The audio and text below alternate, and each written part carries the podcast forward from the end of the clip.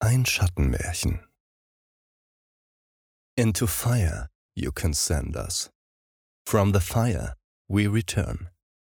Nine Inch Nails, my violent heart. Seid gegrüßt, Kinder. Folgt meiner Stimme. Keine Angst vor dem Rauch, er verhüllt die Wirklichkeit und vertreibt die lästigen kleinen Blutsauger. Ihr findet mich dahinter. Seid leise und gebt Acht beim Klettern. Das Gestein ist locker und seine Kanten scharf. Nehmt eure Jungen auf den Rücken, seid behutsam und zügelt eure Gedanken. Kommt näher. Ich will eure Gesichter sehen. Schart euch dicht ums Feuer, denn meine Stimme ist wertvoll. Ich muss euch etwas über die Gefallenen erzählen und euch warnen. Tretet heran, doch denkt nicht an Gott oder die Erlösung, denn das sind die Gedanken, die Sie als erstes hören und die Sie zu euch führen. Niemals dürfen Sie mich hier unten bei euch finden. Niemals. Ihr wisst, die Kreaturen lauschen nur nach den Titeln, die der erste Schatten ihnen verliehen hat. Die wahre Essenz bleibt ihnen verwehrt. Keines ihrer Augen darf diesen Ort jemals erblicken. Versteht ihr?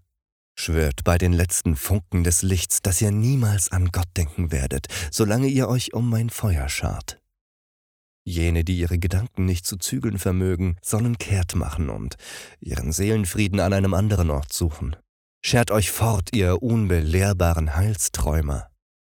Doch, ihr anderen, kommt näher. Achtet auf die Spalten. Der Sturz in die Tiefe ist schmerzvoll und manchmal endlos. Hört zu, was ich euch zu sagen habe. Es war bereits Abend, als ich vor zwei Tagen von der Gedankenbank nach Hause kam. Ja, ganz langsam wird mein Kopf immer kleiner und mein Körper schwindet. So ergeht es allen, die ihren Frondienst für die Schatten leisten. Ihre Köpfe haben nur mehr die Form von Geschwüren, kaum größer als zwei Männerfäuste. Schrecklich ist der Preis für eine Zusammenkunft mit den Regenten. Still. Habt ihr das auch gehört? Seid ihr sicher, dass sich auf dem Weg hierher kein heuchelndes Geistergesindel unter euch gemischt hat? Ich kenne die Stimmen jener, die sich in Schafspelze hüllen und Augen und Ohren der Regenten sind. Legt eure Lumpen ab und lasst mich eure Körper sehen. Ziert euch nicht, euch zu entblößen. Doch vermeidet es, einander zu berühren, solange ihr nicht wisst, ob ihr rein seid. Falls sich unter eurer nackten Haut etwas versteckt, das nicht hierher gehört, werde ich es sehen. Sollte euer Fleisch befallen sein, werde ich es erkennen. Kein Seelenfresser und kein Traumwandler kann sich im Feuerschein vor mir verstecken. Hütet euch vor jenen unter euch, die zwei Schatten werfen. Sie sind nicht das, was sie euch glauben machen wollen. Im erstbesten Moment werden sie euch in den Rücken fallen, euch Dornenfesseln anlegen und in ihre Ektoplasmabottiche stecken, randvoll mit amorphen Unwesen, die noch keine Form gefunden haben. Verzeiht, es ist unhöflich von mir, in eurem Beisein an die Gräuel zu denken. Meine Erinnerungen treiben mich dazu. Die verfluchten Erinnerungen und die brennenden Narben. Nun, setzt euch. Ich sehe, dass ihr frei seid von Schuld und wahrhaftig ihr selbst. Das ist alles andere als selbstverständlich in diesen Zeiten. Ich möchte weiter erzählen, weiter bestehen, solange Sie diesen Ort meiden. Vor zwei Tagen also kehrte ich zurück von der Gedankenbank und betrat die Ruine meines Hauses. Es ist ein nostalgisches Ritual, nach der Heimkehr einen Blick aus jedem der Fenster meiner Wohnung zu werfen. Hinaus auf die im Abendrot erstarrten Häuserruinen und hinab auf die Trümmerberge, hinter denen leise Stimmen Lieder der Hoffnung singen. Der Schutt, das wisst ihr, hat scharfe Kanten und reißt tiefe Wunden in die Körper jener, die aus Fleisch und Blut geschaffen sind.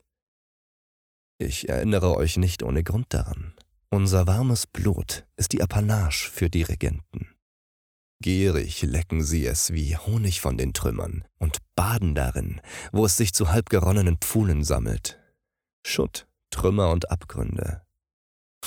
Daraus besteht die Welt, die sie uns gelassen haben. Die Welt, die wir die Oberfläche nennen. Jene, die die Revolution nicht überlebt haben, bevölkern das lichtlose Reich darunter. Unsere Abwasserkanäle und U-Bahn-Tunnel, die verlassenen Bunker, Tiefgeschosse und Minenstollen. Nichts für ungut. Dort unten sind die Toten gut aufgehoben. Trieben sie auf der Oberfläche ihr Unwesen, würden die Städte noch mehr stinken, und ihre rastlosen Kadaver würden sich unserer Organe bemächtigen, um sie in ihre eigenen verwesenden Überreste zu stecken. Zugegeben, dann und wann entwischt schon mal einer dieser Wiedergänger aus seinem Orkus. Aber letztlich erhalten sie von unseren gelobten Herren regelmäßig Dinge, von denen sie sich nähren können. Dinge von uns. Mal einen Arm, mal ein Bein, eine Leber oder einen Haufen Gedärme. Es schickt sich nun mal nicht, die Toten verhungern zu lassen. Das zeugt nicht von Barmherzigkeit. Warum die Regenten keine Köpfe verfüttern, wisst ihr. Unsere Köpfe fressen sie selbst. Das Geräusch der Maschinen, die geschaffen wurden, um unsere Schädel im Akkord zu knacken, verfolgt jeden von uns seit der Revolution bis in seine Träume. Und wer frei ist von Nachtmaren, der ist keiner von uns. Seid also auf der Hut vor jenen unter euch, die im Schlaf lächeln. Es ist klüger, sie sofort zu erschlagen, als sie je wieder erwachen zu lassen.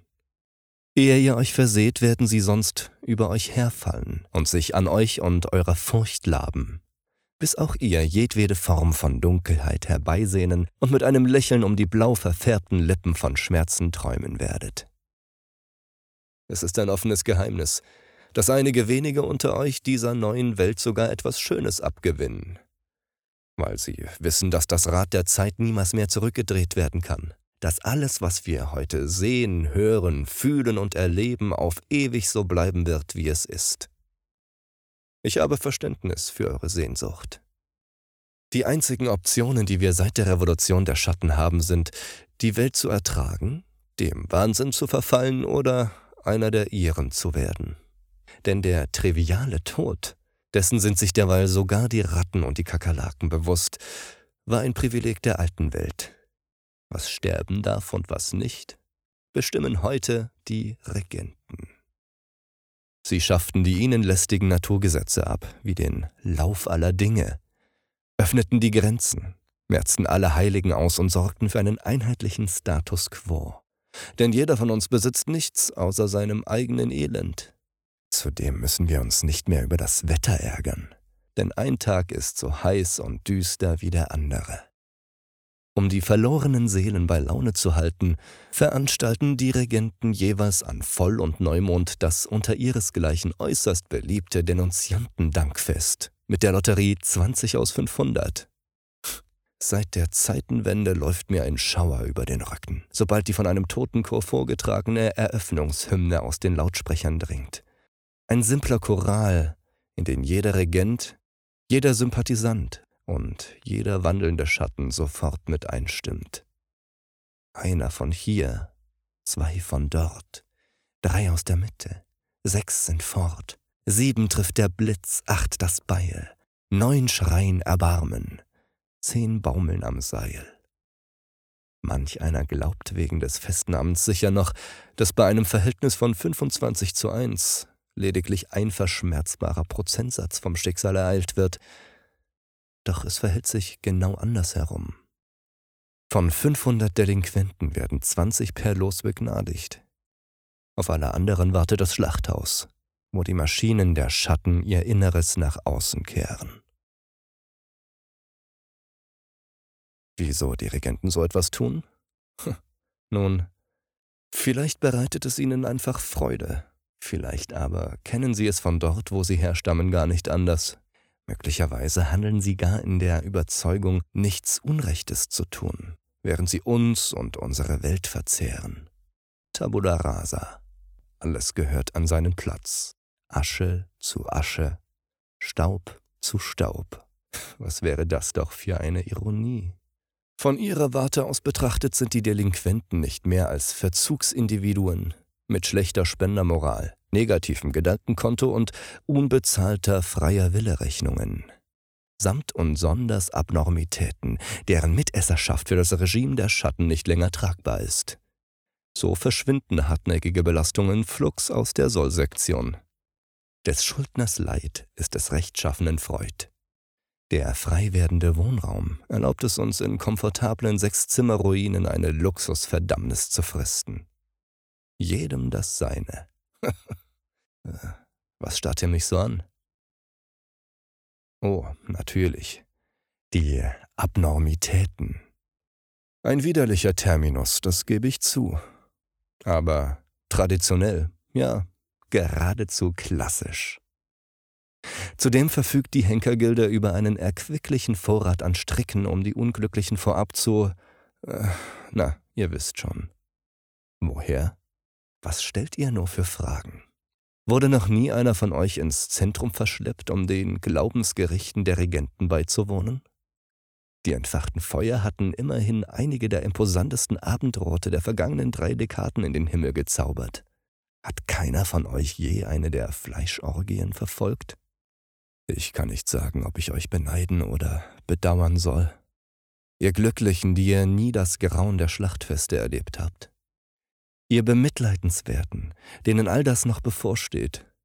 Denn eines ist gewiss, keiner von euch wird einst sagen können, er habe es nie mit eigenen Augen gesehen. Henker sind eine angesehene Kaste unter den Schatten gut ausgebildet, sehr erfahren im Umgang mit ihren Instrumentarien und behende bei dem, was sie tun. Immerhin hatten sie Jahrtausende lang geübt, um ihr Handwerk zu perfektionieren und sich auf dieses Zeitalter vorzubereiten. Die Stricke, mit denen sie den Delinquenten vor dem Scheiterhaufen den Gnadentod gewähren, stammen übrigens von den Blumensträußen ihrer Bewunderer, die sich für sie allzu willig bücken oder die Beine spreizen. Aber das ist eine andere Geschichte. Die meine spielt im Hier und Jetzt.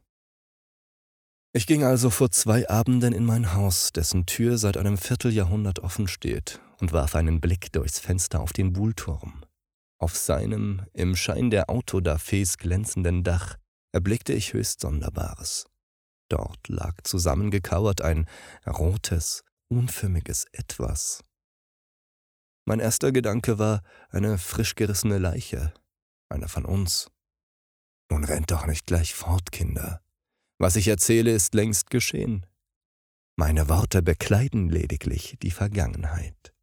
Alles ist gut, kein Schatten lauscht, die Gegenwart ist in Rauch gehüllt und entzieht sich ihren Blicken.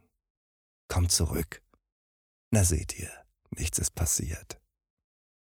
Ich kniff beim Blick durchs Fenster die Augen zusammen, soweit es mein mürber Kopf zuließ, und blickte lang hinüber zu dem roten Ding auf dem Dach. Es war wirklich ein Leichnam. Man sieht nicht alle Tage frisches, rohes Fleisch im Abenddunst dampfen. Doch war es eine Leiche von den Pfählen oder aus den Windkäfigen, die ein Hüter der Söhne dorthin gelegt hatte, um sich im Dunkel der Nacht ungestört an ihr zu laben? Nein, denn ich entdeckte keine angebildeten Gliedmaßen. Jene, die noch an ihr hingen, gehörten ihr selbst. Keine zusätzlichen Körperteile waren zu sehen, keine Parasitenorgane, alles reiner Körper. Also wagte ich mich hinaus, schlich durch die Ruinen, erklomm den Turm und näherte mich vorsichtig dem Kadaver. Und heiß durchfuhr es mich bei seinem Anblick. Da lag kein Mensch vor mir, sondern einer der Herrscher ein leibhaftiger Regent, aus seinem Schattenmantel geschält wie eine saftige Frucht. Ich schwöre, was ich euch erzähle, ist wahr. Es war tatsächlich der Kadaver eines Gefallenen. Ich frohlockte innerlich bei seinem Anblick. Endlich, endlich, auch einer der ihren. Dort in seinem eigenen Blut liegend, das zäh und schleimig die Turmwand hinabfloss. Es war so schön, so wunderschön. Metallroter Blutrosensaft auf blauem Taumetallwasser, der in zartes, hauchfeines Rotgespinst einzufließen begann. Lange betrachtete ich ihn, dann umfing ich seinen warmen, köstlich duftenden Körper mit beiden Armen und begann ihn abzulecken. Keine Ratteninnereien, keine Kerfe, keine madigen Früchte von Ascheäckern der Regenten, reines, saftiges Schattenfleisch. Ich schleppte den Kadaver an einen sicheren Ort, wo ich ihn ausweidete und mit scharfer Klinge zerlegte. Dabei studierte ich jede Gliedmaße und jedes Organ, aus dem er bestand. Einer von uns schlachtet einen der ihren. Stellt euch das nur vor. Wüssten Sie doch nur um die Bedeutung meiner Entdeckung. Wären Sie nur fähig, die Tragweite zu erfassen. Mit Ihren Klauen würden Sie mich zerreißen und meine Erinnerungen fressen. Zurück auf vertrauten Terrain grillte ich das Regentenfleisch über dem Feuer und verzehrte einen Teil davon noch in derselben Nacht. Oh, ich sage euch, welch ein Genuss. Im Grunde unterscheidet sich das, was ihre Schattenhüllen verbergen, gar nicht so sehr von uns. Ein Kopf, zwei Arme, zwei Beine, wenngleich in viel größeren Dimensionen. Nichts, das, abgesehen von ihrer Haut, ihre Herkunft und Natur erkennen lässt. Was ich damit sagen will, ist, sie besitzen keine Haut. Muskeln, Sehnen und Adern, ja, selbst einige ihrer Knochen liegen bloß. Sollten sie Schmerzen empfinden, müssen sie ohne ihre schwarzen Hüllen wahrlich Höllenqualen leiden. Herrje, hört ihr das? Das ist die Herrscherglocke. 66 Schläge, dann werden die Schatten ausschwärmen, um zu jagen. 66 Schläge, die euch bleiben, um euch vor ihnen zu verstecken. Flieht das Licht, Kinder. Geht und erzählt meine Geschichte den anderen. Beeilt euch, verkündet allen, die ihr findet, die Regenten sind sterblich, und ihr Fleisch mundet wunderbar. Verstreut euch in alle Winde, doch wählt eure Pfade mit Bedacht. Seid wachsam, wohin ihr eure Schritte lenkt und worauf ihr euren Fuß setzt, aber wagt euch nicht zu nah an die Groben, denn der Sturz ist tief. Haltet euch im Verborgenen, unsichtbar für die Herren. Widersteht ihren Verlockungen und bleibt ihren Sigillen fern.